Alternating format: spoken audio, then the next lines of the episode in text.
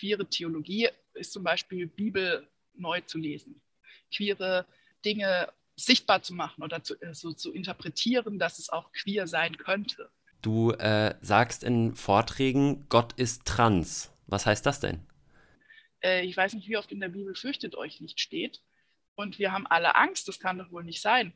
Und ich werde trotzdem euch als ZuhörerInnen äh, auch dafür sensibilisieren, dass ihr gnädiger, gnädig mit Menschen umgeht, die einen anderen Bildungszugang haben als ihr.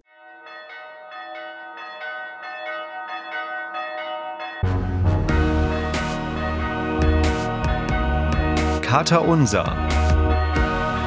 Begegnungen, die einen Sitzen haben. Moin und Servus, alles Gute zum 37. Katertag. Ich bin Patrick, Theologe und stolzer Vater. Und ich bin Maxi, Suchender und Journalist aus Hamburg und wir sprechen hier wie immer über Gott und die Welt und das heißt natürlich über Glaubensfragen, diesmal mit zwei Blicken von innen und einem Blick von außen und das alles wie immer im Namen des Katers. Heute mal wieder mit einer ganz besonderen Gästin und zwar Raffaela Soden ist bei uns zu Gast. Hallo Raffaela. Herzlich willkommen. Hallo. Wir freuen, Schön, uns sehr, wir freuen uns sehr, dass du da bist. Wir beide haben uns schon im Januar kennengelernt, Raffaela, als ich Ja, noch genau. in äh, Freiburg war. Ich habe dich nämlich schon mal interviewt und äh, da haben wir über Out in Church gesprochen, eine Initiative, äh, die sich innerhalb der katholischen Kirche formiert hat und wo Leute sich, ich glaube, über 120 Leute sich als queer geoutet haben, die äh, entweder haupt- oder ehrenamtlich für die katholische Kirche arbeiten. Und ähm, da warst du dabei und deswegen freue ich mich sehr, dass wir heute auch mit dir sprechen können zum Thema Queerness und ähm, Kirche, katholische Kirche vielleicht insbesondere. Und ähm, wir haben immer die schöne Tradition, die mehr oder weniger schöne Tradition, das musst du mir gleich sagen, dass wir unsere GästInnen gleich mal vorstellen. Und zwar wahrscheinlich nicht ganz äh, vollständig, vielleicht auch nicht ganz richtig, dann müsstest du mich äh, korrigieren. Und Okay. dann, ähm, genau, und dann kannst du gerne dazwischen schreien oder mich am Ende korrigieren oder auch ergänzen. Apropos korrigieren, Paddy, wir haben nämlich heute noch ein bisschen spezielles Spiel zu spielen während unserer ganzen Folge. Freunde, heute kommt der totale Wahnsinn auf euch zu. Wir haben folgendes überlegt. Äh, wir würden gerne euch äh, die Frombola zocken und zwar nicht am Ende, wie manchmal so üblich bei uns, sondern wir haben gedacht, immer wieder mal, wenn wir das Gefühl haben, da äh, passt was nicht oder passt was nicht mehr oder haben wir eine Frage. Und zwar ist es so, äh, Raffaela, wir haben gedacht, dass wenn Maxi und ich, äh, wie falsch gendern, etwas vergessen, Begriffe falsch definieren oder deuten, dann darfst du super gerne einfach out reinschreien, einfach out oder so. Und dann kommt ein geiler Buzzer-Sound und so. Und äh, dann kurz erklären, was, was das Problem war, wo, wo der Fehler lag. Und wir äh, werden uns dann wehmütig entschuldigen und weitermachen. Warum wir out mit dem sind, was wir gesagt haben, warum oder warum Genau. das, was wir gesagt haben, out ist. So war es gemeint. Okay, Und ich hoffe, Maxi ich muss nicht die ganze Zeit out schreien. Das hoffen wir auch, ja? Wir geben unser Bestes, ey. Wir geben unser Bestes. Aber wir, leben, wir leben alle zum ersten Mal, ne? Ja, natürlich, auf jeden Fall. Und äh, Maxi und ich würden in schreien, also in, äh, wenn wir gerne in deine Gedankenthemen inkludiert werden wollen würden. Weil wir merken, dass, äh, dass ein Begriff uns vielleicht nicht ganz geläufig ist oder wir selber eine Unsicherheit spüren oder wir merken, äh, dass vielleicht HörerInnen das, das nicht kennen, das Thema oder das Wort, ne? weil es manchmal ein bisschen dann zu speziell ist oder weil man einfach nicht jeden Tag Berührungspunkte hat. Nicht jeder damit so. Deswegen, das war In-Out, das In-Out-Game, die Frombola, Freunde. Das ist unser Game zwischendrin. Sehr schön. Wir sind ready. Wir spielen das Spiel die ganze Yes. Folge durch. Hoffentlich ziehen wir es durch, aber müssen nicht die ganze Zeit nur in und out schreien, sondern können uns auch ein bisschen unterhalten zwischendrin. Vielleicht ähm, kommt ja jetzt schon die erste Situation, wenn ich nämlich unsere Gästin vorstelle. Raffaela ist ähm, angestellt beim Erzbischöflichen Seelsorgeamt in Freiburg. Ähm, dort dann im Referat für Ehe, Familie und Diversität. Da müssen wir gleich schon mal drüber sprechen, wieso es eigentlich sowas gibt bei der katholischen Kirche, Diversität. Und seit wann? Ja. Und seit wann. Und ihr kümmert euch da in einem kleineren Team, aber hauptsächlich um junge Erwachsene. Bildung, Bildungsarbeit für junge Erwachsene, wenn ich das richtig in Erinnerung habe. Du hast katholische Theologie, Philosophie und soziale Arbeit studiert und bist jetzt zusätzlich zu deiner Arbeit ähm, auch noch Trainerin für Diversity und Social Justice.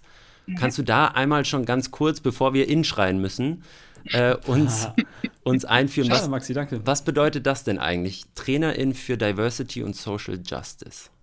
Ja, genau. Ich habe äh, im letzten Jahr oder vorletzten Jahr, ich weiß gar nicht mehr genau, habe ich äh, eine Weiterbildung gemacht, äh, eben zur Trainerin für Diversity and Social Justice. Äh, genau, also es geht äh, darum, aus einer diskriminierungskritischen Perspektive auf Diversität äh, zu gucken. Und ähm, es ist ähm, ja eine, eine die Idee, halt Gesellschaft so zu gestalten oder so zu umzugestalten, mhm. äh, dass alle Menschen äh, teilhaben können, dass äh, möglichst alle anerkannt werden, dass möglichst wenig Diskriminierung passiert ähm, und genau, es ist eben eine Auseinandersetzung auch mit den verschiedenen Diskriminierungsformen, die in unserer Gesellschaft herrschen und die Überlegung, wie, was, wir, was wir da verändern können. Und da, genau, habe ich halt eine Weiterbildung gemacht zu Trainer. Welcher, welcher Träger bietet sowas an? Ist das, war das innerkatholisch oder? Nee, das war gar nichts Kirchliches. Ich war auch, glaube ich, die einzige Person, die da äh, kirchlich ah, schade, unterwegs schade. war. Ähm, genau, Wie so also häufig, ist, ne? ist an der Hochschule in Potsdam. Ah. Äh, und ähm, geleitet von Gudrun Perko und äh, Lea Czolek. Max Czolek ist auch dabei, ich weiß Mhm. nicht, den Ah, kennen mega. manche vielleicht. Ja, ja. Genau, und noch, ähm, ah, jetzt habe ich gerade die Namen, die anderen Namen nicht parat, aber es sind auch noch ein paar andere dabei. Äh, und die haben das äh, in langer Zeit, äh, ja, diese Trainingsmodule sich überlegt und da gibt es auch Literatur zu und so weiter und so fort. Also das ist ganz Mhm. gut. Und was da aber auch spannend war, nochmal zum Punkt äh, Christentum und so, äh, wir haben auch ganz viel das christliche Privileg reflektiert und Ah, ja. ich habe dann als äh, einzige Person, die noch mehr oder weniger von den Menschen da mit Kirche verbunden sind, auch ein bisschen einstecken müssen Mhm. und habe da auch ganz viel mich selbst reflektiert Mhm.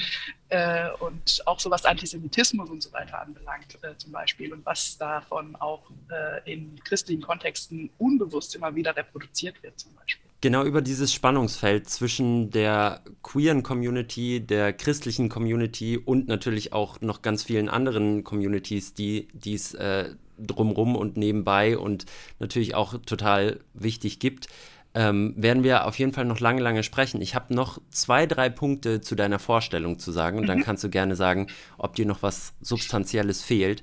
Du bist auf jeden Fall bei der Netzgemeinde dazwischen auch dabei. Das ist, glaube ich, dann eher so der, der kirchliche Ort, wo man in, ja, innerhalb der Kirche im Internet dann äh, darüber redet, wie Queerness und Christentum zusammenpassen und wo es da noch äh, Stellen gibt, wo man das verbessern kann.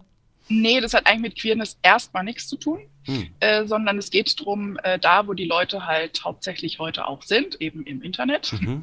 da auch als Kirche präsent zu sein und ähm, auf dem Smartphone, ähm, also wir nennen es manchmal auch so, oder haben es genannt, äh, äh, Kirche für die Hosentasche oder sowas. äh, also wir, wir verbreiten über verschiedene Messenger Impulse und es gibt auch äh, Chatbot-Gottesdienste und also es hat sich so ein bisschen auch durch Corona entwickelt. Aber natürlich versuche ich auch da äh, Diversität und Diskriminierungsbewusstsein einzubauen. Mhm. Genau. Und abschließend, ich habe es eben schon äh, ganz kurz angeschnitten, du warst im Januar bei dieser Aktion Out in Church dabei. Du hast dich da, ja, man sagt ja, geoutet als queer und äh, agender. Das heißt, du fühlst dich keinem Geschlecht zugehörig. Deswegen sprechen wir von dir auch als einer, zum Beispiel Trainerin, haben wir vorhin gesagt, für Diversity und Social Justice. Nur falls die Leute da jetzt verwirrt sein mögen, wenn wir das eben schon gemacht haben.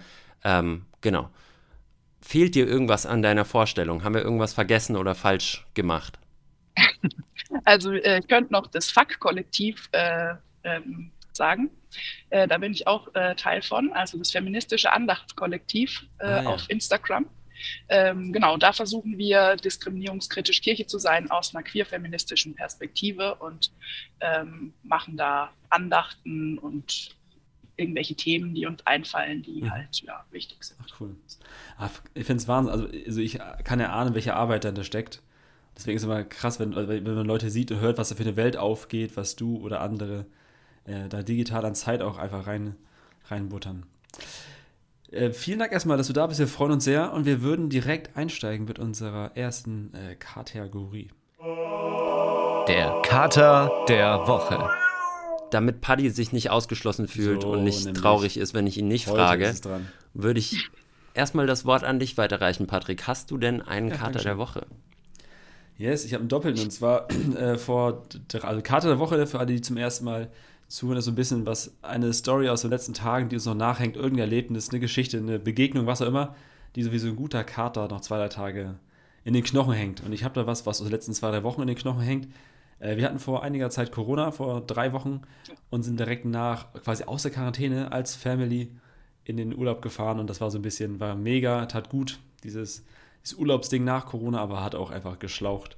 Und es war für uns halt irgendwie als Family, als Eltern so her herausfordernd, weil äh, wenn du krank bist, Fieber hast, Gliederschmerzen und deine Kinder haben auch das Gleiche, alle beide, und die sind sehr klein noch, die beiden, ist es so, du willst aber selber, willst eigentlich nur selber leiden und bemitleidet werden, aber hast noch 24 Stunden Kinder dabei, das ist, das war hart. Deswegen war es schön danach ein bisschen äh, im Sand zu buddeln beim Urlaub. Ja, das war so mein, äh, mein Kater, der ein bisschen nachhängt in den Knochen. Ähm, damit äh, du, Raffaela, kurz noch nachdenken kannst, Maxi, frag dich doch mal, hast du irgendwas mitgebracht an, an Katergefühlen? Ich habe natürlich, ja, na, natürlich, selbstverständlich. Ähm, bei mir geht es ja immer äh, ziemlich viel von der einen Stadt in die andere und von der einen Redaktion in die andere. Ich bin jetzt mittlerweile bei meiner nächsten Station innerhalb meiner Journalistenausbildung angekommen und zwar in Hamburg beim Stern. Im Gesellschaftsressort bin ich jetzt äh, für drei Monate und freue mich da sehr. Habe da gerade erst angefangen, aber ganz, ganz Wahnsinn. liebe Kolleginnen und äh, ein tolles Umfeld, glaube ich. Und ich habe mich da direkt auch als der, der Religionsmensch und Glaubensbeauftragte äh, in Stellung Ah, geil. gebracht, weil das jetzt auch nicht so unbedingt das beliebteste Thema bei allen KollegInnen ist. Und äh, ich habe gestern schon einen katholischen Pastor angefragt und ähm, der ist auch ganz überzeugt gewesen, sag ich mal. Da schauen wir mal, dass das ein oder andere da vielleicht auch in die Richtung geht. Ihr werdet davon mitbekommen, sag ich mal. Raffaela. Mitbekommen. Genau. Raffaela, hast du auch einen Kater für uns parat? Äh, Ja, ich habe ich hab, äh, einen Kater. Ähm, und zwar, aber das ist gleich schon wieder sehr theologisch und Mm. katholisch. Unbedingt. Äh, letztes, letzten Donnerstag war ähm, von Leichnam. Und ich habe bei Instagram auf meinem Instagram-Kanal Feuerfunkenflug kurz gedroppt hier.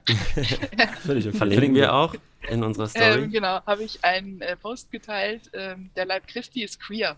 Mhm. Und das Bild ist so mit äh, der Pride Flag ähm, äh, als, als Oblate quasi und so Strahlenkranz außen und so. Ne? Ach, schön. Und habe dann Text zugeschrieben. Und es war total äh, cool, wie viele Leute das äh, geliked haben und halt einfach, was für Gespräche noch im Hintergrund so gelaufen sind. Mhm. War voll schön. Raffaela, es könnte keine bessere Überleitung geben zu unserer nächsten Kategorie. Das gute Wort zum Katertag. Und zwar haben wir heute natürlich ein gutes Wort zum Katertag von dir. Und äh, das knüpft wirklich sehr, sehr schön an, an deinen Kater der Woche. Deswegen, Patrick, vielleicht magst du es einmal vorlesen. Raffaela hat äh, geschrieben bei ihrer Vorstellung äh, bei Out in Church. Wir sind trans, schwul, lesbisch, nicht binär, que queer und vieles mehr. Und wir sind Teil der Kirche. Das war schon immer so. Es wird Zeit, dass endlich sichtbar wird, dass es uns gibt und wie wunderbar queer der Leib Christi ist. Ich finde super einfach, allein schon, weil der erste Satz so, so, so eine schöne genau. Phonetiker ist, float, wenn man es einfach dreimal übt. Ich habe es versucht zu üben vorher, habe es einfach dann, habe mein Bestes gegeben. Äh, Raffaela, wenn du dich, so- wenn du dich so vorstellst, äh, was kommt jetzt gerade hoch, wenn du selber hörst, wenn andere das vorlesen?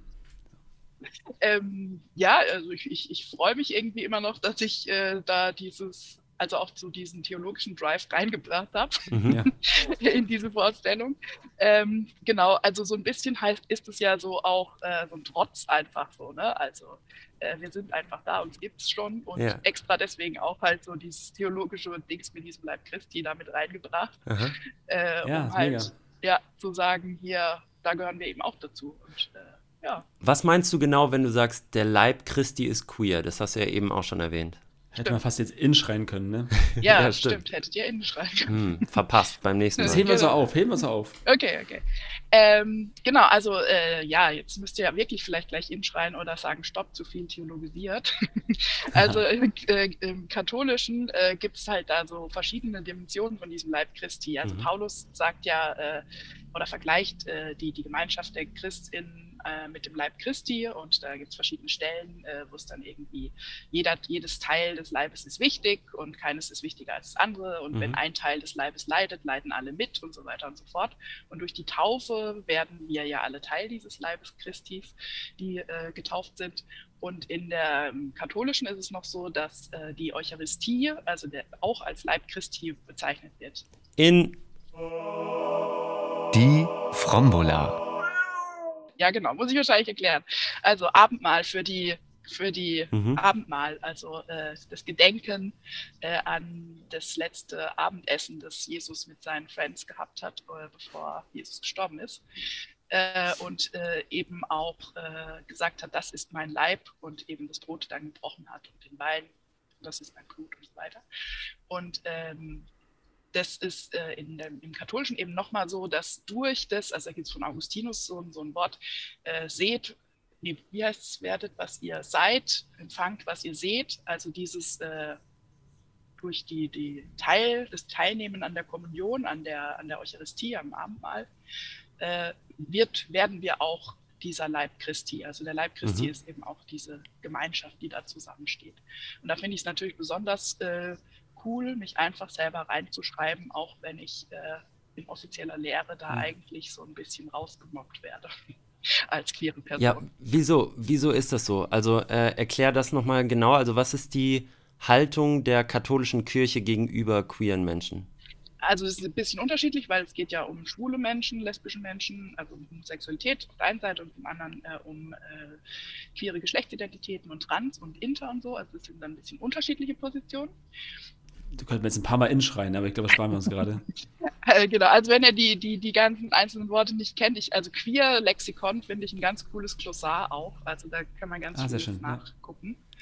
Verlinken wir auch nochmal auf unserer Instagram-Seite, da kann man ein bisschen mit, mit äh, abstimmen darüber, was man schon kennt und was noch nicht. Ah. Da okay. können wir vielleicht ein bisschen äh, ein Gefühl dafür ja. erfahren, was unsere ah. Hörerinnen, HörerInnen Genau. Nochmal gerade gerettet vor dem Out.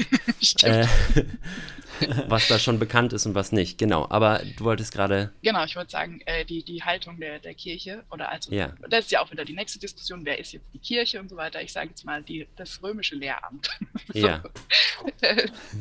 also äh, der, der Vatikan, der Papst und so weiter, die, die verschiedenen mhm. äh, ja, Gremien, die da, es da gibt im Vatikan, die, die haben mhm. diese Haltung. Ähm, genau, und also Homosexualität ist, ähm, also oder ausgelebte Homosexualität ist Sünde, laut dieser äh, Auffassung. Äh, dass Menschen homosexuell an sich sind, das äh, wird im Katechismus der katholischen Kirche von 1992 äh, schon gesagt, ja, da können die nichts dafür, aber den Menschen ist halt mit äh, Takt und Mitleid zu begegnen. Mhm. Ähm, aber eben äh, Sex haben, Beziehungen leben, die Sex enthalten, das geht eben nicht in dieser mhm. Auffassung. Aber Beziehung leben wäre okay? Gewesen? Beziehung leben ohne also, Sex, äh, das äh, wäre möglich. Also es wird, es ist möglich ah. zu sagen, wir haben eine Freundschaft. Aber ja, ohne Sex. Ja, ja, zusammen. Genau. Also das ist okay. die offizielle Lehre. Ne? Also ganz, mhm. ganz viele in der katholischen Kirche sehen es ja, überhaupt nicht so. Das sieht man ja auch mhm. gerade in den Bewegungen, die es da gibt. Und gerade auch bei Out in Church kam, glaube ich, sehr häufig äh, in den Medien zumindest oder in der Berichterstattung darüber, wurde sehr häufig von homosexuellen Mitgliedern dieser, dieser Kampagne gesprochen, äh, aber bei anders, also queeren oder Menschen, die eine, eine andere Geschlechtsidentität haben, äh, ist das nochmal eine ganz andere Sache. Ne? Wie verhält genau. sich das da? Also das ist mir grundsätzlich auch wichtig äh, zu unterscheiden. Das eine ist die sexuelle Orientierung. Also da geht es darum, wen ich begehre, in wen ich mich verliebe, wo ich mich hingezogen fühle. Also da mhm. wird jetzt eben Homosexualität, Heterosexualität, Asexualität, eben keine Anziehung zu spüren oder nur wenig oder in bestimmten Kontexten Anziehung zu spüren, äh, dazugehören. Und das andere ist eben die Geschlechtsidentität. Das finde ich immer ganz wichtig, das zu unterscheiden oder das mhm. Geschlecht. Mhm ähm, weil es eben auch äh, Transmenschen zum Beispiel gibt, die durchaus hetero sind. Mhm. Also deswegen muss man wirklich äh, unterscheiden. Und es wird aber oft in einen Topf geschmissen oder es wird bei Queer oft dann in der öffentlichen Berichterstattung oder auch jetzt in der Kirche, wenn wir da weiter versuchen, vorwärts zu kommen, äh, wird es auch oft vergessen, dass äh, das nicht nur äh, um Sexualität sich dreht. Also ja. das andere ist eben dieser Bereich von Geschlecht, Geschlechtsidentität. Da geht es darum, wie, ähm, wer bin ich, wie fühle ich mich, wie, wo fühle ich mich zugehörig, also welches Geschlecht habe ich oder auch welche also welche Nicht-Identität oder, oder, dass ich kein Geschlecht habe. Also bei mir ist, Ja. hat es ja vorhin gesagt, Agender, Agender, Gender Free oder keine Ahnung, alles mögliche Labels, die ähnlich da sind in die Richtung. Ähm, genau, da, ich würde eben sagen, ich habe kein Geschlecht. Mhm. Bei, bei allen, denen, bei denen jetzt gerade so ein riesen Error, Error in der Birne aufploppt, ey, ich würde mal so ein kleines, so ein kleines Recap machen zu dir, zu deinem äh, äh, Queer-Glossar hieß es, glaube ich, ne? Also schaut doch mal nochmal nach, Begriffe, kombiniert. Queer-Lexikon. Queerlexikon, so war das nicht, Glossar-Lexikon.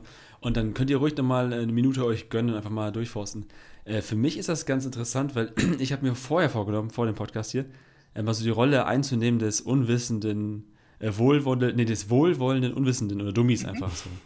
Der sein Bestes geben will, ne, also richtig machen möchte, aber oft einfach Unsicherheit verspürt, weil es für mich nicht Daily Business ist, darüber nachzudenken. Ich lese, ich höre, ich sehe.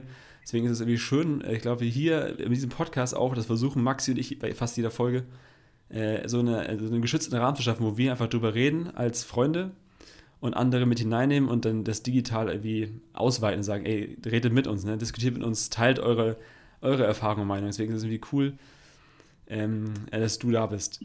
Ich habe äh, mal irgendwo äh, die Erfahrung gemacht, dass wenn ich die Geschichte von Leuten, wenn ich die Geschichte von einer Person verstehe, äh, werde ich gnädiger, barmherziger, bla, die ganzen Sachen, die man so kennt, weil ich verstehe, warum jemand ähm, jetzt gerade in dem Punkt ist, wo er oder sie oder ne, wer auch immer ist. Deswegen wollte ich dich fragen, Raffaela, was ist denn deine Geschichte in der katholischen Kirche? Bist du da aufgewachsen oder machst du das oder bist du vor drei Wochen dazugekommen? So, was ist deine Geschichte in der katholischen Kirche? Weil du schreibst ja in dem Wort zum Katertag, es wird endlich sichtbar. So, es klingt für mich so wie so ein Herausbrechen. Endlich ist es soweit. Genau, also dieses endlich wird sichtbar ist äh, einfach ist auch jetzt einfach von unserer Initiative so, ne, weil ich äh, auch Ja. immer sagen will, äh, es ist nichts Neues, Erfundenes, keine Ahnung was. Das ist ja auch Mhm. immer wichtig, weil es ja oft kommt. Jetzt kommen die da mit irgendwelchen Trends und weiß ich nicht was. Das ist jetzt Mhm. Ja.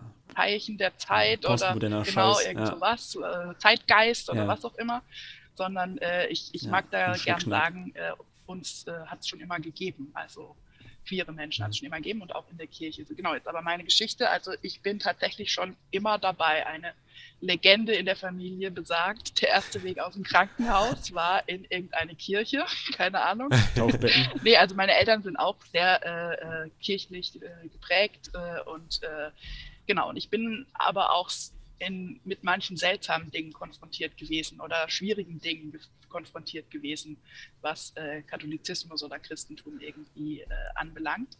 Und ähm, ich glaube, dass es für mich äh, total wichtig war, Theologie zu studieren und so weiter. Äh, und ja, also um, um die Sachen zu dekonstruieren, die mir auch geschadet haben in diesem Ja. Ding. Also es war schon auch teilweise so ein, also meine Großmutter war halt sehr religiös und äh, Mhm. Die hat Mhm. irgendwie immer sowas wie äh, ein Auge ist, was alles äh, sieht, was auch in finsterer Nacht geschieht. Und das hat Mhm. mir halt auch immer voll Angst gemacht, weil Ah. ich war ja nie unbeobachtet, Ja. also das Auge Gottes quasi, ne? Also Ja. erklärt. Ja. Und alles, was Krass. ich tue und mache und denke, ist irgendwie dann äh, unter Beobachtung und natürlich dann Mhm. auch die Angst vor der Sünde oder auch die Angst vom Teufel und vor der Hölle dann am Ende. Das äh, habe ich schon auch noch so mitbekommen. Und, und die Angst vor der Sünde war darin begründet, dass man dir das Gefühl gegeben hat, du bist, du darfst nicht der Mensch sein, der du bist. Du darfst nicht so sein, wie du bist. Also Sünde konnte alles Mögliche sein. Also das war jetzt Hm. erstmal noch gar nicht unbedingt in Bezug auf Geschlechtsidentität oder sexuelle Orientierung oder so, sondern einfach, keine Ahnung, es war äh, wichtig, den Eltern zu gehorchen. Das wurde auch mit, Hm. mit christlichen Dingen, ne? du sollst Vater und Mutter ehren und so weiter.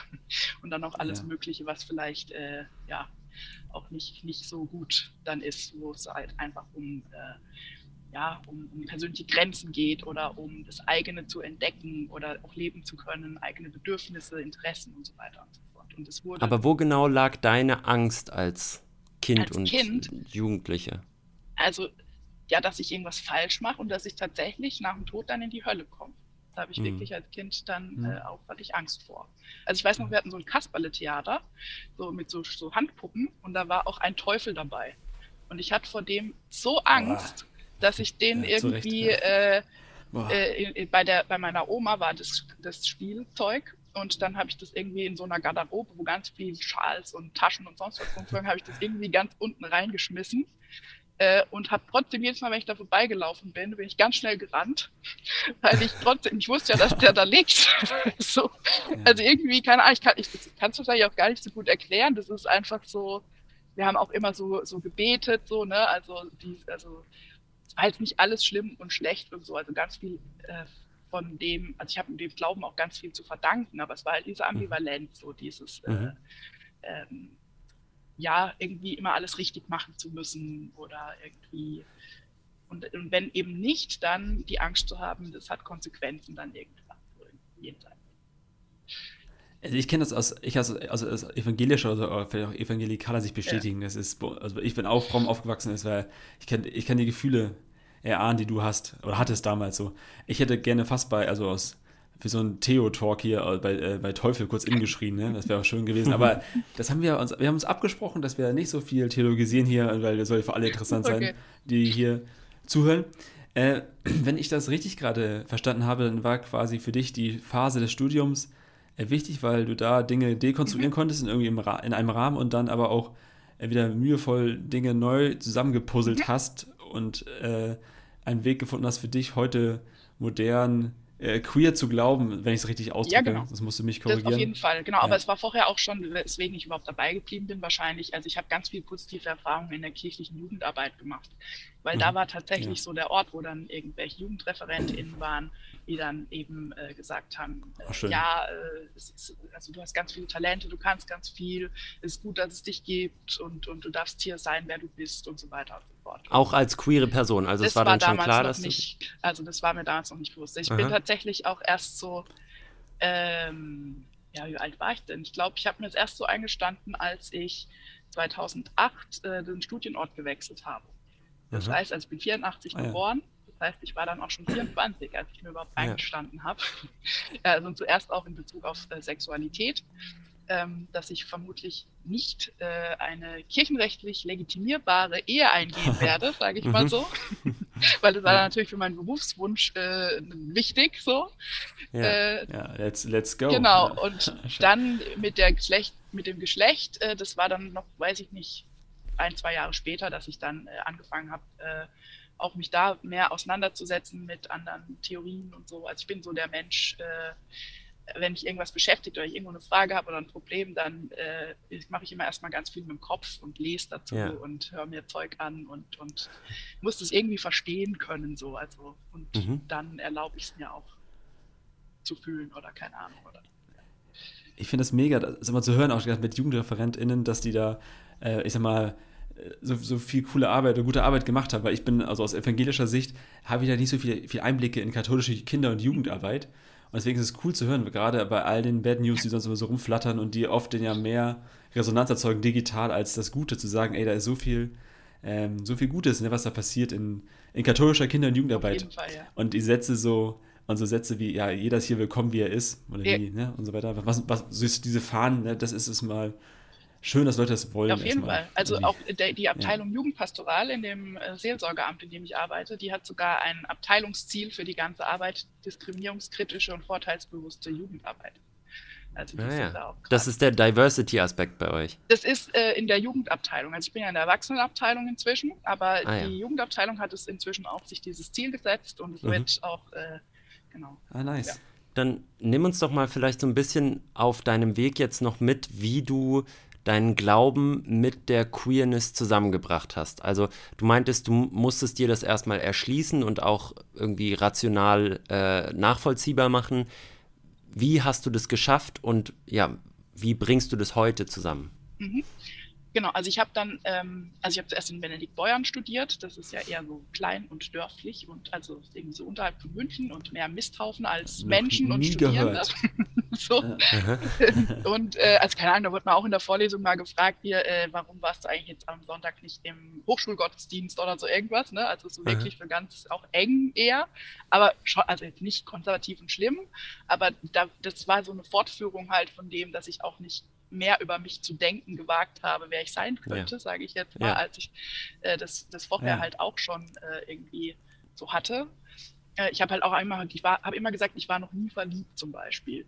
Und mhm. ich habe aber natürlich die ganzen, wenn ich, als ich es mir dann eingestanden hatte, was für mich verlieben bedeutet, äh, dann konnte ich natürlich sogar schon im Kindergarten irgendwie Momente finden, wo ich mich dann in die Erzieherin irgendwie mich da hingezogen gefühlt habe oder äh, Mhm. zur, zur Grundschullehrerin oder keine Ahnung so. Ne? Also einfach die Perspektive hat sich so verändert, als ich mir das endlich eingestanden habe. Und der Weg dahin war halt tatsächlich über äh, Theorie, also Judith Butler ähm, und ähm, äh, Foucault auch und Aber das sind ja jetzt noch keine äh, theologischen oder Nee, queer-theologischen Theorien. Nee, genau, aber das war halt im Mhm. Studium. Ähm, wir haben dann auch in der äh, Theologie in Freiburg äh, haben wir ein autonomes Seminar äh, organisiert Mhm. äh, damals und das hieß dann Gender Trouble in der Theologie.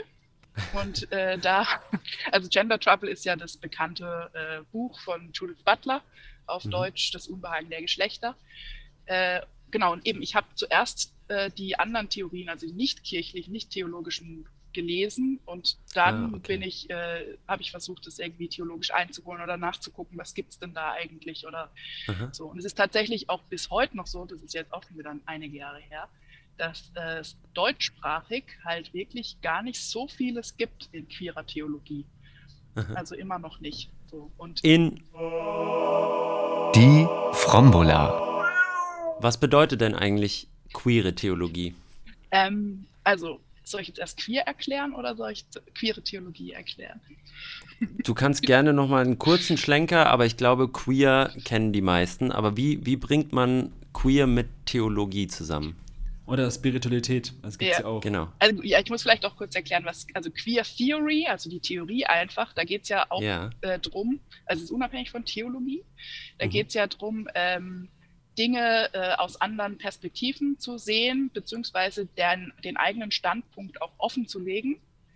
Äh, und also Mhm. nicht jetzt davon auszugehen, wir machen objektiv irgendwelche Wissenschaft oder sonst was, sondern wir machen aus unserer queeren Perspektive Wissenschaft und äh, wir äh, Ah, mhm. setzen uns auseinander mit den äh, Sexualitätsnormen, mit den Geschlechternormen.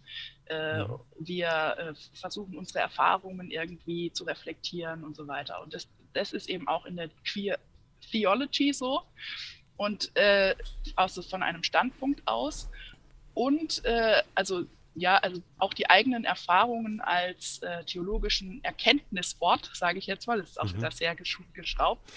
äh, aber also der Punkt ist ja, ähm, normalerweise, ich habe gerade gestern sowas auf Instagram geteilt, äh, da hieß es, ähm, es gibt immer die ganzen Theologien, die ein Adjektiv vorne dran haben, also queere Theologie, schwarze Theologie, äh, feministische Theologie, keine Ahnung. Und dann gibt es Theologie, die behauptet, sie wäre Theologie ohne Adjektiv. Aber die verschleiert natürlich, dass sie auch einen Standpunkt und einen Kontext hat. Also diese ganzen Mhm.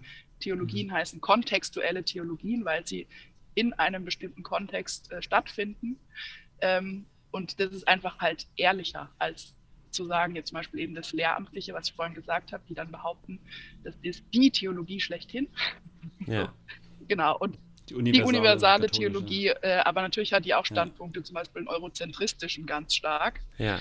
und einen weißen und einen männlichen und keine Ahnung, aber das wird halt nicht offengelegt. Ja, ja. Ja. Und ähm, dann auch, also queere Theologie ähm, ist zum Beispiel Bibel neu zu lesen. Queere äh, Dinge ähm, ja, sichtbar zu machen oder zu, äh, so zu interpretieren, dass es auch Mhm. queer sein könnte. Ohne es reinzulesen, ne? Genau, also beziehungsweise halt si- be- sich bewusst zu machen, je, alles, was wir aus der Bibel rauslesen, lesen wir vorher rein. So. Mhm. Und, Ja. und Mhm. wenn wir, äh, wenn andere das Recht haben, da Dinge reinzulesen, die dann eben sagen, das ist hier universell oder so und so ist, dann haben natürlich auch Ja. queere Menschen das Recht, sich selber in die Geschichte zu schreiben. Und vor allen Ja. Dingen, wenn man anfängt zu suchen, dann finden sich tatsächlich einige Dinge, die äh, äh, sehr äh, queer auch lesbar sind. Also Aha. zum Beispiel, Ohne- darf ich euch was sagen? Ja, die Schöpfungsgeschichte wolltest du Zum sagen? Beispiel. Ja, das fand ich nämlich ganz äh, spannend. Das, das ist ein ganz spannender Punkt, ohne vielleicht Ja. äh, in, in alle Details zu gehen äh, für unsere Nicht-Theologie-StudentInnen und HörerInnen. Aber ähm, die, die Perspektive auf die Schöpfungsgeschichte aus einer queeren Perspektive, die finde ich sehr, sehr interessant. Ja, genau. Also, äh, also da können wir auch nochmal anschließen, was ist eigentlich äh, mit, also wie, wie wird Geschlecht und Sexualität in äh, katholischer Kirche verstanden? Mhm. Also da ist es so, dass äh, ähm, also die Idee ist, wenn wir die, den, die Genesis äh, die, erste, die erste Schöpfungserzählung da angucken, äh, dass quasi Gott aus dem Chaos, Tohu Wabohu, hebräisch, ne? also das, Ja. ja, ähm, äh, das, den Kosmos, also die geordnete Welt schafft. Und das macht Ja. Gott, indem Gott Binarität schafft. Also so ist die katholische Lesart von 2004 in einem Dokument. Äh, und zwar, also wird behauptet, äh, es wird dann eben Nacht und Tag, äh, Sonne und Mond, äh, was weiß ich, Fische, Vögel, Land und Meer und so weiter und so fort. Und dann eben auch Mann und Frau. Aber ähm, wenn Also es werden immer Gegensätze aufgezeigt in verschiedenen. so wird es Äh, gelesen, genau. Aber mhm, wenn man genau mhm. halt hinguckt, merkt man, dass das halt da reingelesen ist, weil äh, Ja. es ist, äh, ist gar nicht durchgehalten. Also vor allen Dingen, seit wann sind auch Vögel und Fische ein Gegensatz zum Beispiel. So, ne? Das eine. Ja. Und das andere ist, dass ja kein Mensch bestreiten würde, dass Gott nicht auch äh, das Abendbrot und das Morgengrauen gemacht hat. Nur weil da steht, Mhm. da, Gott schafft Tag und Nacht. Mhm. Oder äh, was ist mit äh, Mhm. dem Sumpf, der nicht so ganz Wasser und nicht so ganz Land ist? Oder was ist Ja. mit dem Watt, das manchmal Land ist und manchmal Meer und so weiter? Ganz liebe Grüße nach Ostfriesland. Ja, genau. Äh, Es geht so. also um diese Zwischenräume, um nicht die beiden Extreme, sondern genau diese, ja, diese dazwischen Übergänge. und drüber Und- raus und, und, und Genau. unabhängig davon, Drunter, drunter, ja, drüber. mhm. Also gibt, das ist tatsächlich auch jetzt ähm, nicht so eine Einzelinterpretation. Es gibt auch jüdische ähm, Menschen, die das so interpretieren, ähm, Mhm. die dann auch sagen, äh, das ist ein Merismus, also Stilmittel, also dieses Aufzählen von zwei Dingen, die vermeintlich gegensätzlich sind, um aber auf ein Ganzes zu verweisen. Also so wie man ja auch Ah, ja. sagen wird, äh, was ich, also christlich ist auch zu sagen, Jesus ist das Alpha und das Omega, also der erste Buchstabe vom griechischen Alphabet und der letzte. Das soll ja Mhm. sagen, Gott ist oder Jesus ist alles, so, ne? also auch Ja. das, was dazwischen ist.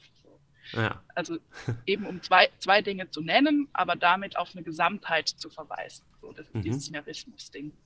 Mhm. Und das bedeutet dann natürlich auch äh, in Bezug auf männlich und weiblich, was übrigens da auch steht, da steht nicht Gott schuf Mann und Frau, sondern im hebräischen Text steht Gott schafft männlich und weiblich. Ja. Finde ich auch nochmal einen Unterschied. Ähm, genau, und dann eben auch zu sagen, ähm, es kann ja auch sein, und so interpretieren das übrigens auch ähm, rabbinische Texte, also Mhm. die schon vor dem Christentum, also jüdische Texte, die das schon vorher äh, gemacht haben, ähm, dass der erste Mensch, äh, ähnlich wie der, jetzt wieder philosophisch, der platonische Kugelmensch, ich weiß nicht, wer jetzt Mhm. schon alles ausgestiegen ist, aber eben Schreit einfach in, schreit in rein, Freunde. androgyn quasi ist. Ne? Also nicht, äh, nicht, es wird nicht männlich und weiblich in zwei Menschen quasi geschaffen, sondern der erste Mensch ist männlich und weiblich. So. Mhm. Und äh, so kann man es natürlich auch sehen, dass äh, dieses äh, als männlich und weiblich schuf Gott sie, äh, das halt auf den ersten Menschen an sich bezogen ist. Oder überhaupt auf Menschen insgesamt. Also, ja. Und, und diese Form von queerer Theologie hast du in natürlich verschiedenen ähm, Les- oder in verschiedenen äh, Themengebieten, in verschiedenen äh, Stellen der Bibel, äh, Interpretation, Exegese und so weiter, ähm, ja, dann auch relativ schnell oder während deines Studiums noch äh, für dich so angenommen und auch vertreten. Nee, ich eigentlich glaube, erst hinterher. So. nach deinem Studium. Weil im Studium kam das alles gar nicht vor. Da habe ich Okay. erstmal gelernt, dass alles das, was äh, als ewige Wahrheit irgendwo steht, Mhm. nicht vom Himmel gefallen ist, sondern irgendwann irgendwie in bestimmten Kontexten entstanden ist äh, Mhm. und so weiter. Ja, ja, Schritt für Schritt. Ja. Okay, verstehe. Aber worauf ich hinaus wollte, ich glaube, ähm, mich zu erinnern, dass du gesagt hast in, in, in unserem ersten Gespräch, dass du quasi schon immer, äh, als du dann für die Kirche hauptamtlich gearbeitet hast nach dem Studium, Mhm. Ja. da dann aber immer, äh, also dich, ich finde dieses Wort geoutet so blöd, aber dass du immer zu dir gestanden hast, zu Ja. deiner Queerness gestanden hast und das auch äh, theologisch dann so begründet hast. Ja. Wie, wie kam das denn an in, Äh, genau, in also- deiner Also der Kirche. Grund dafür war halt auch, dass es in der katholischen Kirche ähm, sehr, sehr tabuisiert ist Hm. und äh, sogar während des Studiums irgendwie total schwierig war, andere queere Menschen irgendwie zu finden. Weil äh, Mhm. Ja. es sogar schwierig war, sich miteinander zu verständigen, so, weil alle dann, also vor allen Dingen die, die halt hinterher in den kirchlichen Dienst wollten, Mhm. ähm, weil es halt, äh, ja, es hat sich niemand getraut, dann sich zu offenbaren vor anderen. Und ich wollte halt nicht, oder ich, also ich habe halt nicht ich, ich wollte das nicht mitmachen. Ich wollte nicht selber in einer Situation sein, wo dann vielleicht irgendeine Person zu mir kommt in der Seelsorge oder so und mir äh, erzählt, ich bin schwul, lesbisch, trans, wie auch immer, und dann nicht selber mich einbringen zu können als Person mhm. oder nicht auch mhm. relaten zu können und so sagen zu können, ja, ich verstehe es oder ich kenne dich, äh, kenne das oder, oder irgendwie so. Und das wollte ich nicht. Und dann habe ich in der Studienbegleitung, die dann während des Studiums irgendwie schon ist, wenn man hinterher kirchlichen Dienst will, habe ich irgendwann das halt auch erzählt, dass ich äh, ähm, ja halt wahrscheinlich hinterher nicht ins Raster passen werde. Und dann wurde mir halt gesagt, ja, ich könnte mir ja für die Zeit der Ausbildung freiwillig so eine Art äh, Zölibat auferlegen, weil die Ausbildung findet auf jeden Fall in der Gemeinde statt. Und da mhm. ist es mhm. natürlich schwer, ein Privatleben zu verheimlichen. Äh, und später wird man dann wahrscheinlich irgendwo eine Stelle finden in der Kategorie, also weiß ich nicht, jetzt in der Gefängnisseelsorge, in der Klinikseelsorge, irgendwo, wo ich quasi da nicht wohne oder mein Privatleben halt nicht so im Fokus steht. Und ah, dazu okay. hatte ich natürlich auch überhaupt gar keinen Bock. Und ich kann auch nicht irgendwie von Gott verkünden, von äh, dem ich glaube, dass Gott die Liebe ist und alle Menschen so gemacht hat, wie sie sind und so gut hm. heißt, wie sie sind. Und dann äh, ja. mich von mir selber einen Teil verstecken zu müssen. Und deswegen habe ich mich dagegen entschieden, diese Ausbildung zu machen, obwohl ich deswegen äh, eigentlich studiert habe. So, ne? mhm. Und ich habe aber trotzdem versucht, in der Kirche einen Job zu kriegen und habe das dann äh, in Vorstellungsgesprächen schon auch immer sehr deutlich gemacht. Also natürlich immer mit sehr viel äh, ja, Bauchschmerzen, Zittern, wie auch immer, weil ich eben nicht weiß, wie es aufgefasst wird.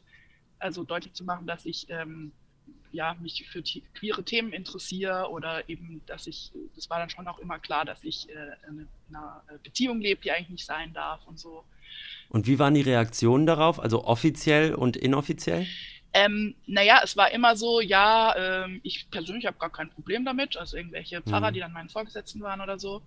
Äh, mhm. ich, ich forsche jetzt da auch nirgends nach, wenn ich das jetzt von irgendeiner Person weiß oder so. also nochmal so. Ja. Aber ich kann halt keine institutionelle Zusage machen. So, also im Sinne von, ich kann dir halt nicht sagen, dass äh, du sein kannst, wie du bist und offen auftreten kannst, wie du bist und äh, dann dir versichern, dass nichts passiert. Mhm.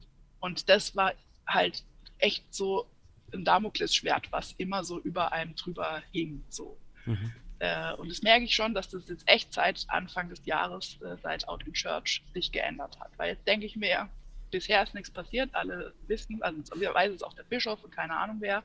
Ich bin nicht rausgeflogen und äh, genau, jetzt erzähle ich einfach fertig und mache mir da auch keine Gedanken mehr. Ist deswegen auch so ein bisschen dieser Slogan äh, für eine Kirche ohne ja, Angst, so eine Art auf jeden Fall. Bandenwerbung, die immer laufen würde bei dir im Stadion? auf jeden Fall.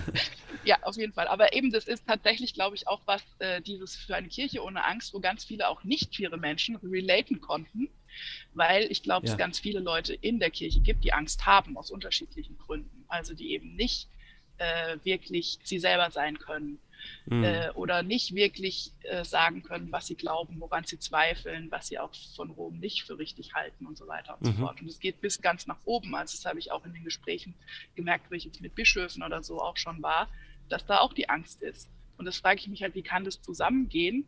Äh, ich weiß nicht, wie oft in der Bibel fürchtet euch nicht steht. Und wir haben alle Angst, das kann doch wohl nicht sein. Oder äh, also auch, es gibt ja auch die eine Bibelstelle, wo mhm. Jesus irgendwie den JüngerInnen sagt, äh, warum habt ihr Angst? Habt ihr kein Vertrauen? So, und mhm. also das steht für mich so im Gegensatz zu dem, was eigentlich Glaube und Kirche und Evangelium, also die frohe Botschaft, was mhm. Evangelium übersetzt ja heißt, äh, sein könnte oder soll, wenn Leute Angst haben. Und äh, ich glaube, das hat es auch so eine Welle gemacht bei nicht queeren Menschen, die ja. auch in Church-Kampagne. Was meinst du denn, was sind denn deine ähm, Anstöße, wie du Kirche als, also gerade die katholische Kirche ja auch als weltweite Organisation, aber auch vielleicht im anderen Extrem äh, eine ganz kleine einzelne Gemeinde, wie kann man die so gestalten, dass sich alle Menschen, insbesondere auch queere Menschen dort wohlfühlen? Ähm, ja, also da gibt es natürlich ganz viele Dinge, die getan werden können und was halt auch schwierig, also wo, wo Kirche erstmal den Ruf der Queerfeindlichkeit überwinden muss, quasi. Mhm. Weil ja. das sagen ja, also es ist ja oft so, dass Gemeinden, also auch in der katholischen Kirche ist es natürlich so, dass äh, alle sagen würden, ja, bei uns sind noch alle willkommen so. Aber wie du gesagt hast, es ist ein Unterschied, wenn man sagt, alle sind willkommen oder ob sich auch wirklich alle willkommen fühlen können.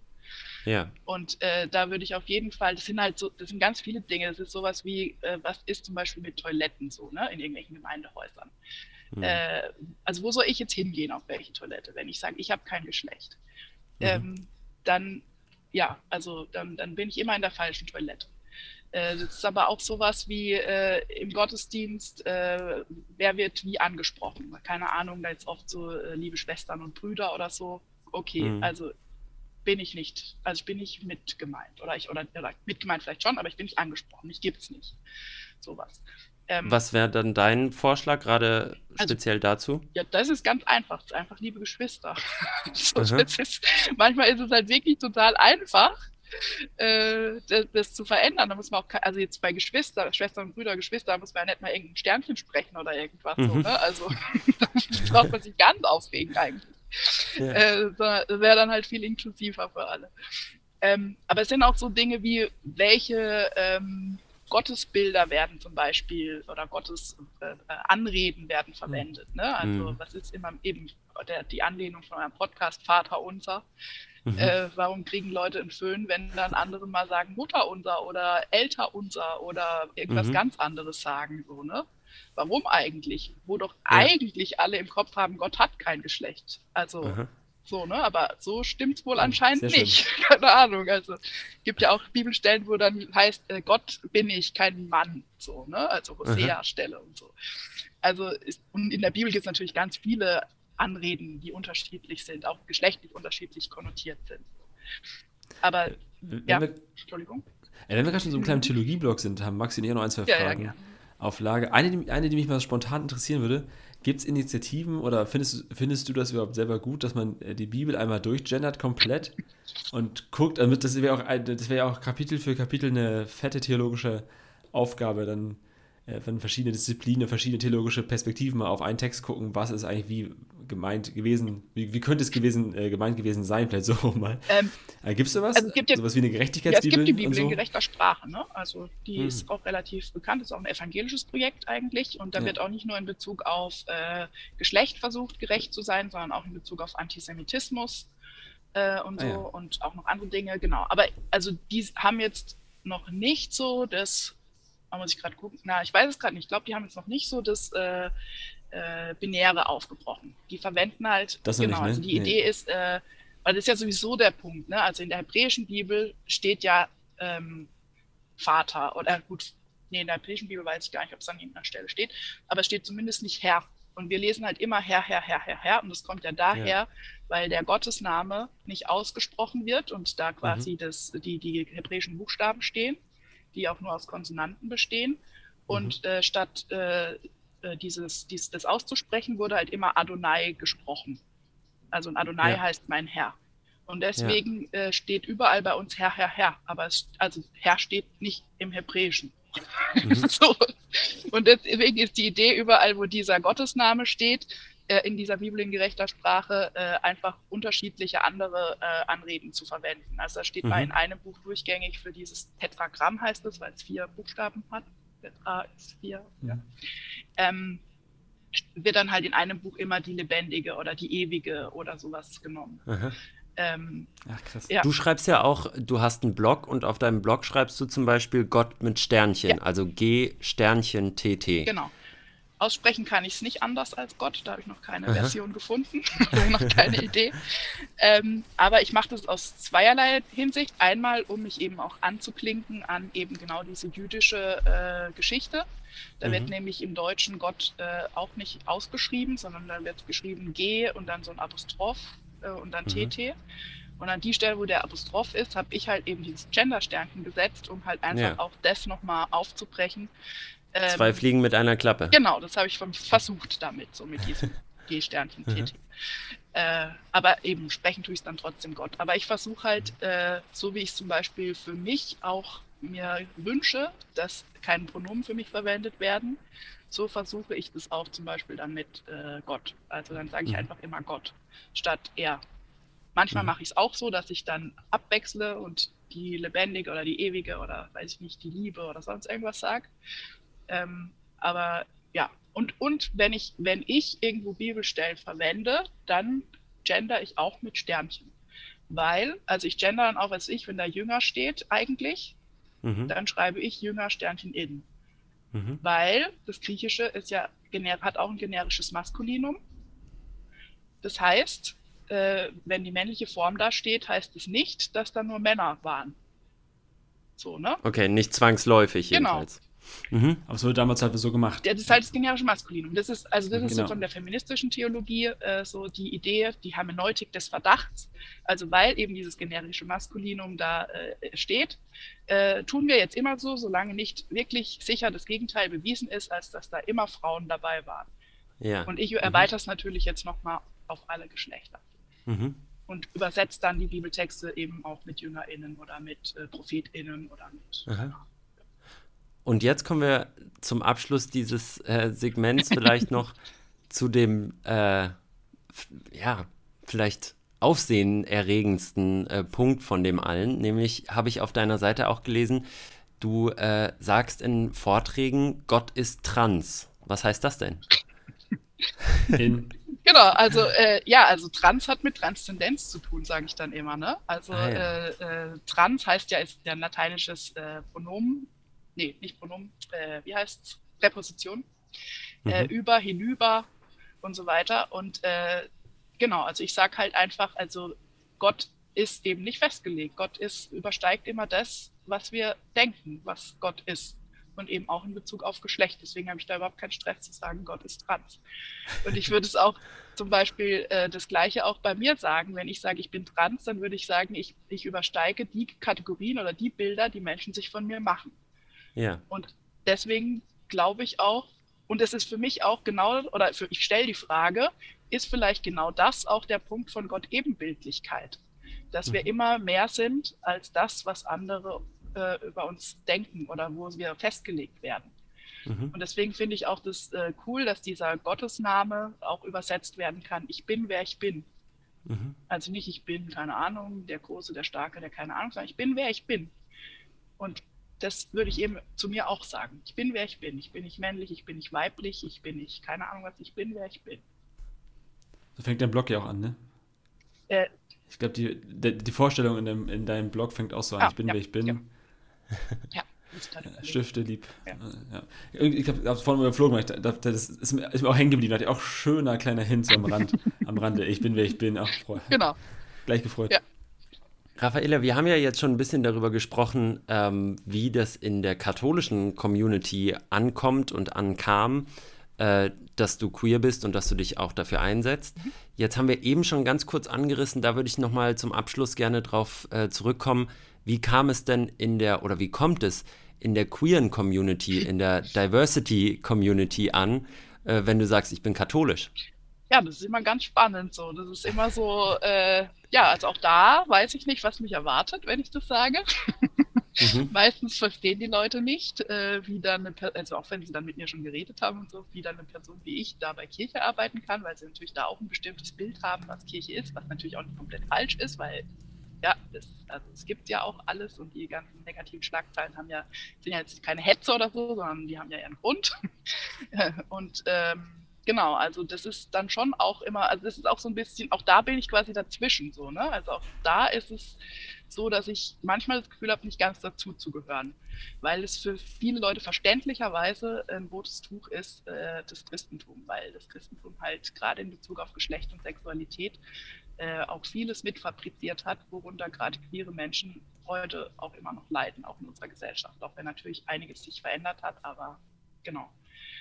Und manchmal ist es schon so, aber das ist immer so, auch wenn man Theologie studiert, kann wahrscheinlich äh, Patrick irgendwie äh, ja, bestätigen, wenn man irgendwo bei einer Party ist und dann irgendjemand, äh, yes. ja, ich bin, äh, ich arbeite für die Kirche oder ich habe Theologie studiert oder so, dann was und keine Ahnung. So. Und dann kommen manchmal so die ganzen Kreuzzüge ja. und was auch immer alles. und Textenverbrennung mhm. und weiß ich nicht. Ich bin auch mal zum, zum CSD-Team irgendwie reingekommen, äh, wo ich, als ich in der Hochschulgemeinde gearbeitet habe, und wir wollten uns äh, halt beim CSD irgendwie beteiligen.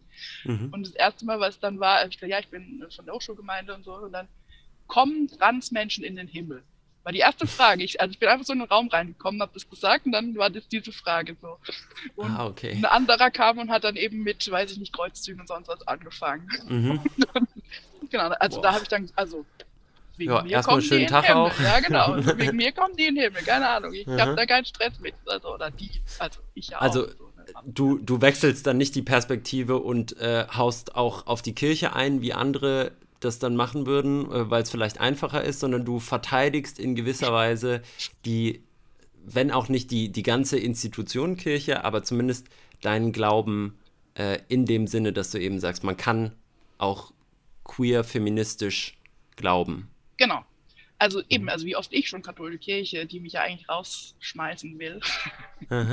ja, also, so kann man es nicht sagen, aber, aber die. Ganz liebe Grüße auch an der Stelle.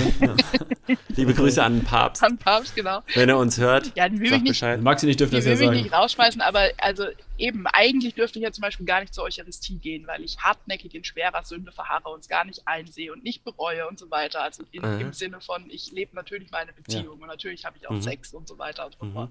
Und das ist äh, eigentlich hartnäckig in schwerer Sünde verharren. Also eigentlich dürfte ich nicht äh, zur Kommunion gehen und das habe ich ja vorhin schon gesagt, dass auch dieses Kommunion äh, zu Leib Christi werden, in Gemeinschaft auch werden und so. Also eigentlich werde ich da eben rausgeschmissen aus diesem Leib mhm. Christi. Ne? Und deswegen finde ich es halt so cool, dann zu sagen Nein und auch so empowernd oder mir selber anzueignen, mich da selber reinzuschreiben, zu sagen, nein, ich bin auch Teil dieses Leib Christi und ihr kriegt mich da auch nicht raus. So. genau, jetzt habe ich einen Faden verloren. Mann nix, ich habe einen neuen Faden okay. gefunden. Äh, und zwar, was ich also wirklich beeindruckend finde, wir hatten, wir hatten vor einigen Monaten auch mal einen, einen Gast hier, einen, einen homosexuellen Pfarrer mhm. oder Jugendreferenten, ich weiß gar nicht mehr genau. Und äh, der war, ich sag mal, ähnlich wie du, wenn ich es vergleichen kann, äh, Missionar äh, in beiden Bubbles sozusagen. Und ich finde es super, wenn es MissionarInnen gibt, die äh, sowohl von äh, der queeren Bubble hin zur katholischen und zur christlichen Bubble, kann man einfach sagen, irgendwie für beide Seiten, also sich auf beiden Seiten rechtfertigen müssen, aber für beide, beiden Seiten aber auch vielleicht Türen öffnen und Begegnungspunkte ermöglichen. Das finde ich mega, weil also ich habe zum Beispiel kaum Kontakt oder, oder, Bezugspunkte da rein, wo ich sage, ja, ich kann in meiner Echo-Bubble jetzt hier was machen, aber ich kann nicht wirklich rauskommunizieren. Mhm. Deswegen ist, es, ist das äh, wirklich, also, ja, also äh, einfach eine mega Arbeit. Ich glaube halt auch, oder nicht, ich glaube, das ist meine Erfahrung, dass eben, wenn ich mich dann eben auch traue, so eben wie ich jetzt spreche, zu mhm. theologisieren und so weiter und so fort, dann haben Menschen da Angriffs-, also Angriffs-, Anknüpfungspunkte, sage ich mal. Also es mhm. ist schon oft so, äh, dass äh, queere Menschen dann, die erstmal nichts mit Kirche zu tun haben oder die nicht mehr mit Kirche zu tun haben, äh, dann halt auch bei mir anknüpfen können und irgendwie mhm. sich bedanken für irgendwelche ja. Texte, die ich geschrieben habe oder, oder also ich hab, bin auch vom Regenbogenreferat bei uns an der äh, Uni auch schon eingeladen worden, gerade zu Gott ist Trans okay. zum Beispiel. Ne? Also, mhm, ja. Und es war ein total cooler Abend. Also das, das ja, waren Ah, schön, schön, cool, schön. Ja, Gespräche, die dann noch über Insta oder so stattgefunden haben mit Leuten.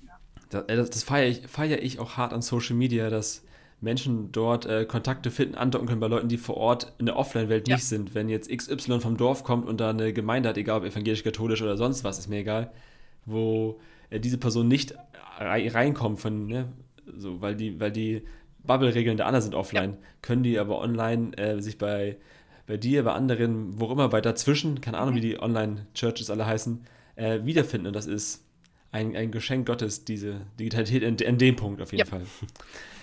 Was ich äh, vorhin äh, so versucht habe, mir innerlich mitzuschreiben, ist, dass, ähm, oder mich so selber zu sensibilisieren und meine Gemeinden, die ich begleite, auch, dass es eigentlich dort immer so eine Art Beauftragte, Beauf Menschen braucht, die die Themen äh, immer wieder hochholen so, und nicht müde werden, egal ob es um Rassismus ja. geht oder um queere Themen, damit man im Gottesdienst einfach mal Geschwister sagt und nicht nur Brüder und Schwestern mhm. oder dass man die Toiletten mal einfach mal neu macht oder so. Äh, das war so ein Punkt, wo ich dachte, ja, das ist noch zu tun so. Das ist, ist dran und es braucht Leute, die das einfach promoten und wir als Karte uns sind gerne Plattform für sowas, um das mal weiterzuhauen. Äh, wir wollen als letzte Frage an dich stellen. Was ist denn noch so zu tun? Was, ist, was sind Next Steps? Was ist dran, so, wenn du mal so einen Fahrplan für uns mal skizzieren Okay, würdest? also jetzt bei uns äh, mit Katholische Kirche und Open Church sind wir ja gerade ja dabei, äh, zu gucken, die, die, diese, dieses Arbeitsrecht zu verändern. So, ne? Und mhm. da scheint sich gerade echt was auch zu tun. Das ist noch die Frage, was genau und ob es ausreichend ist und keine Ahnung. Also da sind wir gerade dran.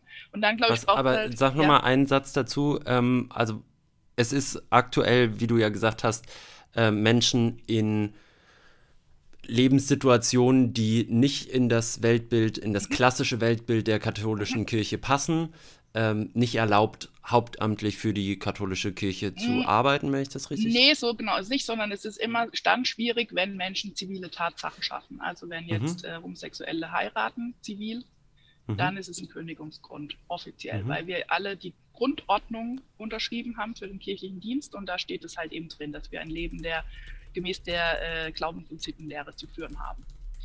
Und natürlich jetzt, wenn ich in einer Beziehung lebe, die aber nicht jetzt, also wir keine äh, Ehe oder was haben, also wer will das jetzt wie nachweisen so, ne? Also ja, ja. ja das ist nicht ganz so schlimm mehr. Aber also mhm. es war vor zehn Jahren ist es auch noch anders gewesen ein bisschen. Aber gerade wenn dann Leute heiraten, dann ist es immer noch, also es gibt keine Rechtssicherheit, dass man nicht ausfliegt. Ja. Oder eben, das war ja jetzt, ähm, also es gab ja so eine Doku dazu, äh, wie Gott uns schuf, die in der ARD auch kam zu dem Out in Church. Ja. Und da war ja ähm, der Theo Schenkel äh, auch äh, dabei, also ein Rallye-Lehrer, der ähm, trans ist und der halt äh, die Frage hatte, kann ich jetzt als Trans-Mann Rallye unterrichten, kriege ich da die äh, Unterrichtserlaubnis? Und mhm. was ist, wenn ich dann auch wieder, wenn ich dann heirate? So, ne? Und also das ist auch so ein Thema. Also was ist mit Transmenschen, die äh, die Personenstände ändern lassen, mhm. die Namen ändern lassen und so weiter. Also das, das sind Schwierigkeiten, die noch nicht geklärt sind. Und da, da versuchen wir jetzt, oder da ist jetzt eben, äh, sind die Bischöfe gerade dran, das Arbeitsrecht zu verändern. Ähm, und da ist jetzt noch die Frage, was tatsächlich am Ende durchkommt und ob es dann so einen Flickenteppich gibt, also, also ob sie es schaffen, sich gemeinsam darauf zu äh, verständigen, dass es in ganz ja. Deutschland gilt. Oder ob es halt so ist, dass es in manchen Bistümern geht und in anderen nicht, weil halt da irgendwelche liberalen äh, Bischöfe sind, die das unterstützen oder ja. So. Das müsste man nicht erst in Rom anfragen, ob das, ob Punkt, das geht. Naja, das ist die Frage, ob da was passieren kann oder nicht, weil das Arbeits-, also es gibt ja gar nicht, also die deutsche Kirche ist ja ein bisschen anders strukturiert als viele anderen Kirchen, weil äh, wir da diese ähm, Kirchenmitgliedschaft in dieser Art und Weise haben, wie wir mhm. sie haben. Und äh, in ja. anderen Ländern gibt es gar nicht so viele hauptamtliche äh, Mitarbeitende, die, mhm. äh, weil, also das, das klappt, klappt, ja nur, weil es halt diese Kirchensteuereinnahmen gibt, dass es so viele ja. Leute gibt, die da auch bezahlt werden können. Ja. Und deswegen, äh, also das ist auf jeden Fall erstmal was, was die Bischofskonferenz äh, festlegt, diese arbeitsrechtlichen Sachen. Aber natürlich ist die Frage, ob dann von Rom irgendwas kommt. Nö, geht nicht. Aber eigentlich können die Bischöfe das irgendwie machen. Und abgesehen davon wolltest du gerade noch sagen, äh, findest du aber, es gibt noch ein paar andere Baustellen. Ja, klar, also natürlich braucht es auf jeden Fall ganz viel äh, noch Aufklärung, äh, also Bildungsveranstaltungen auch. Also eben, wo ihr jetzt vielleicht alles nicht äh, ingerufen habt, bei den Begriffen gesagt ja. habt. Also eben, dass, das, dass es da einfach, und dass auch deutlich wird, okay, äh, also was, was ich vorhin gesagt habe, ne, ist ein Unterschied zwischen sexueller Orientierung und Geschlecht. Mhm. Und äh, es gibt auch queere Menschen, die heterosexuell sind und solche Dinge. Also das ist einfach so dieses binäre Denken ist ja schon auch insgesamt in der Gesellschaft, aber auch in der Kirche äh, noch sehr festgeschrieben. Und da braucht halt ganz viel äh, Bildungsarbeit da, um das äh, halt, ja, auch, äh, auch neue wissenschaftliche Erkenntnisse äh, damit reinzuholen. Also das ist ja vielen gar nicht bekannt, dass auch die Biologie äh, gerade in einem Paradigmenwechsel auch ist und eben mhm. Geschlecht auch nicht nur zwei, also binär gedacht wird, so, ne? also in der, in der mhm. Biologie zum Beispiel. Und dann natürlich eben sowas wie, wie du schon gesagt hast, äh, Patrick, mit äh, irgendwie mit äh, Beauftragten, die dann gucken, äh, findet da Diskriminierung statt oder überhaupt so Anlaufstellen, wo Leute sich auch hinwenden können, wenn sowas passiert ist zum Beispiel. Ähm, ja, ganz viel kann man in der Sprache verändern. Und ich, also ich, mir ist es auch wichtig, das, nicht, das halt intersektional zu denken. Also äh, in die Frombola. Also, war gerade am schon erklärt. Also äh, verschiedene Diskriminierungsformen, die sich halt überschneiden, mhm. äh, halt auch mitzudenken. Ne? Also, äh, ja, es ist kein Mensch frei, bis nicht alle frei sind.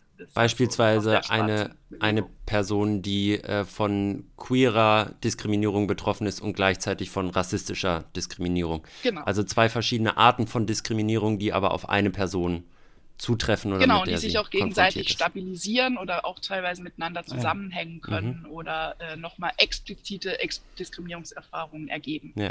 Also ist also zum Beispiel eine schwarze Frau wird nicht nur als schwarze Person diskriminiert und, und als Frau, sondern als schwarze Frau. Also mhm. Also die ist nochmal mit ganz anderen Bildern äh, zum Beispiel konfrontiert als jetzt weiße Frauen oder ja, als schwarze Männer. Mhm. Ich finde, äh, das ist, also ich finde das richtig, richtig großartig, was am Ende jetzt noch kommt. Das ist ein bisschen wie bei so einem V60-Filter-Kaffee. Unten wird es richtig dicht, der Kaffee, ne? Wenn man es ein bisschen schüttelt, damit das alles durchläuft. Äh, ich würde gerne für zwei Dinge nochmal einfach äh, Shoutout machen. Einmal, äh, also das unterstreicht ich unterstreiche das alles, was Raffaella Maxi gerade gesagt haben und ich würde trotzdem euch als ZuhörerInnen äh, auch dafür sensibilisieren, dass ihr gnädiger, gnädig mit Menschen umgeht, die einen anderen Bildungszugang haben als ihr. Es, ich habe, also ich bin äh, Jugendreferent, Landesreferent für 60 Gemeinden. Ich kenne verschiedenste Strukturen und auch gerade dörfliche und so. Und es soll auch gar kein Vorurteil, Vorwurf sein. Aber wenn Menschen älter sind und weniger Bildung im Leben genossen haben als ihr gerade äh, und deswegen nie gelernt haben, über Sprache nachzudenken, die nie Fachworte hatten für das, was sie fühlen, äh, dann seid gnädig und äh, geht mit ihnen kleine, den, den kleinstmöglichen nächsten Schritt hin zu so einer, einer Art von Aufklärung, nenne ich es mal, mhm. dass sie das verstehen, begreifen können und holt sie ab, wo sie stehen und seid nicht überheblich, nur weil ihr auch gerade studiert oder so. Ja, also ich merke, ich erwische mich dabei, dass ich einen anderen manchmal unbarmherzig bin und denke, wie kann man nur so doof sein, das nicht verstehen und nicht sofort verstehen. Mhm. Seid gnädiger, wenn andere einen anderen Bildungszugang vielleicht nie ermöglicht bekommen genau. haben. So, also ja. auch das ist eine Diskriminierungsform, wenn das passiert, ja. ne? also Klassismus. Mhm. äh, und das ist dann eben auch so die Frage. Aber ich will, will jetzt auch nicht sagen, dass es, äh, weil es wird ja auch manchmal dem vorgeworfen, es wäre ein akademischer Diskurs und so. Teilweise ja, aber es ist natürlich nicht so, dass es queere Menschen nur in akademischen Schichten gibt. So, ne? Klar, also, ja, es gibt auch Transmenschen, die jetzt nicht studiert haben oder die vielleicht auch die ganzen Worte erstmal nicht wissen. Ja, ja. Das war also ein zweiter Shoutout noch kurz. Äh, was ich erlebe im Jugendverbandsarbeit, also es, es gibt Jugendverbände, ne? egal ob es hier von MEC, äh, der katholischen Jugend. Ähm, was ich ne, finde sehr, was ich sehr spannend finde als Beobachtung, dass alles gerade äh, bottom-up passiert. Also von ja. der von der Crowd, von der Menge aus wird es nach oben einfach durchgedrückt und äh, die äh, Leitungsebenen können damit nicht umgehen, schweigen das tot oder akzeptieren das einfach und setzen sich selber gar nicht inhaltlich auseinander mit ja. den Themen so richtig. Deswegen äh, schaut Appell an alle, die irgendwie Leitende sind, äh, beschäftigt euch mit den Themen und lasst, also weil es wichtig ist, nicht weil es falsch ist oder richtig, sondern weil es wichtig ist, dass ihr als Leitende sprachfähig seid zu diesen Themen als Kirche, damit Menschen sich bei euch äh, orientieren können. Und sonst suchen sich Menschen woanders Orientierung. Und es wird einfach sonst, also ich erlebe es im EC, äh, die ganze Jugendarbeit, ne, alle Jugendlichen, fast viele sind total dafür. Die, sind, die, sind, die denken queer, die feiern queer, verhalten sich so, tragen das, was man trägt, in, in, in einem Kontext oder Kulturkreis und oben, sozusagen obenrum wird es alles abgenickt. Einfach, einfach stillschweigend akzeptiert, weil man sich dazu nicht verhalten kann, möchte, wenn ich weiß, was man sagen soll. Also mein Shoutout nochmal, wenn ihr leitet, ne, informiert euch, bildet euch, äh, geht voran, dafür seid ihr Leitende. Ja. Inklusive mir als Jugendreferent. Ja. Deswegen bin ich hier im Podcast. Hey. Ja. So. Ja. Danke, Maxi. Ja, ja, finde ich voll gut, äh, würde ich auch äh, sagen. Und eben, es ist, also das klingt immer so, als wäre das so eine Mammutaufgabe. Es ist äh, natürlich falsch zu denken, ich lese einmal ein Buch und dann weiß ich alles. Und auch mhm. ich, die jetzt diese Weiterbildung gemacht hat oder die selber äh, sich aufgrund von biografischen Erfahrungen natürlich auch mit bestimmten Dingen besonders auseinandergesetzt hat, auch ich lerne immer wieder dazu. Mhm. Also ich, ich es gibt, weiß ich nicht, vor, auch, also gerade jetzt in der queeren Bubble gibt es äh, ganz schnelle äh, auch Veränderungen, äh, weil eben, äh, ja, das einfach so, es ähm, entsteht halt organisch so, ne? also irgendwelche Begriffe, die äh, ich auch neu lerne dann. Oder auch ich schaffe es nicht immer, nicht zu, also nicht gender, also ich gender auch manchmal falsch, muss ich mal sagen. Ne? Und äh, auch, also auch, äh, Maxi, du kennst ja auch Miki, also wir gendern uns manchmal auch, also wir missgendern uns manchmal auch so. Also das ist halt auch so wichtig zu wissen, dass das halt eine Struktur ist. Also es geht nicht darum ja, zu sagen, du bist ein böser Mensch, mhm. sondern unsere Gesellschaft und unsere Kirche ist durchzogen, unsere Kirchen sind durchzogen von diesen Systemen. Also wir sind, wir haben einfach rassistisch denken gelernt. Wir mhm. haben sexistisch damit, ja. denken gelernt. Ja. Und deswegen, es dauert halt ganz, ganz lange dann, äh, sich dessen bewusst zu werden mhm. und dann zu gucken, was kann ich da auch verändern. Und die kleinste Veränderung, also zu sagen, jetzt lese ich ein Buch oder jetzt abonniere ich fünf Instagram-Accounts, Folge Kata Unser wolltest du sagen, ne? Ja, Folgen von Kata Unser, aber auch ganz viele, es ja, gibt ja ganz viele AktivistInnen, die auch auf Insta zum Beispiel unterwegs sind. Ja. Also sein, den, den eigenen Insta-Feed irgendwie so zu gestalten, dass da unterschiedliche Perspektiven vorkommen. Mhm. Das kann auch eine ganz äh, wichtige äh, Sache sein, die gar nicht so viel kostet. Mhm. Ne? Also. Krise kann geil sein, ja. In diesem Sinne. Äh, Raffaella, vielen, vielen Dank. Es hat uns großen Spaß gemacht. Ich glaube, wir haben wahnsinnig viel gelernt, das sowieso. Ja, vielen Dank. Und ich glaube dazu, wir sind ohne ein einziges Out äh, durch diese Folge gekommen. Ich glaube, Das ist pure Gnade. du hast Also uns zwei, zumindest drei nicht Sachen erwischt. ich euch gnädigerweise durchgehen Ah, siehst du, zumindest das. Naja, gut. Wir, wir lernen auch noch dazu, wenn ihr äh, Streuner Gang was gehört habt, was euch nicht gefallen hat, wenn ihr uns überführt habt beim Missgendern, dann äh, schreibt uns das euch. gerne auf Ach so. Instagram.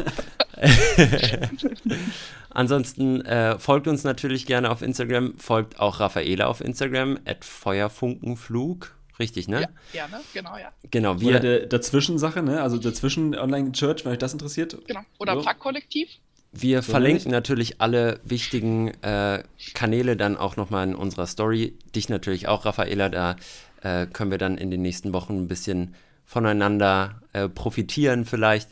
Und wir freuen uns sehr, wenn ihr dabei seid, wenn ihr uns schreibt, Yes. wenn ihr eure Meinungen und eure Haltungen zu dem Thema äh, kundtut. Und ansonsten heißt natürlich weiterhin liken, teilen, weitermachen, Freunde. Und immer schön durstig bleiben. Danke, Raffaela. Vielen, vielen Dank. Danke euch für die Einladung. Tschüssi. Tschüssi. Tschüss. Das war süß, Maxi. Das Tschüssi.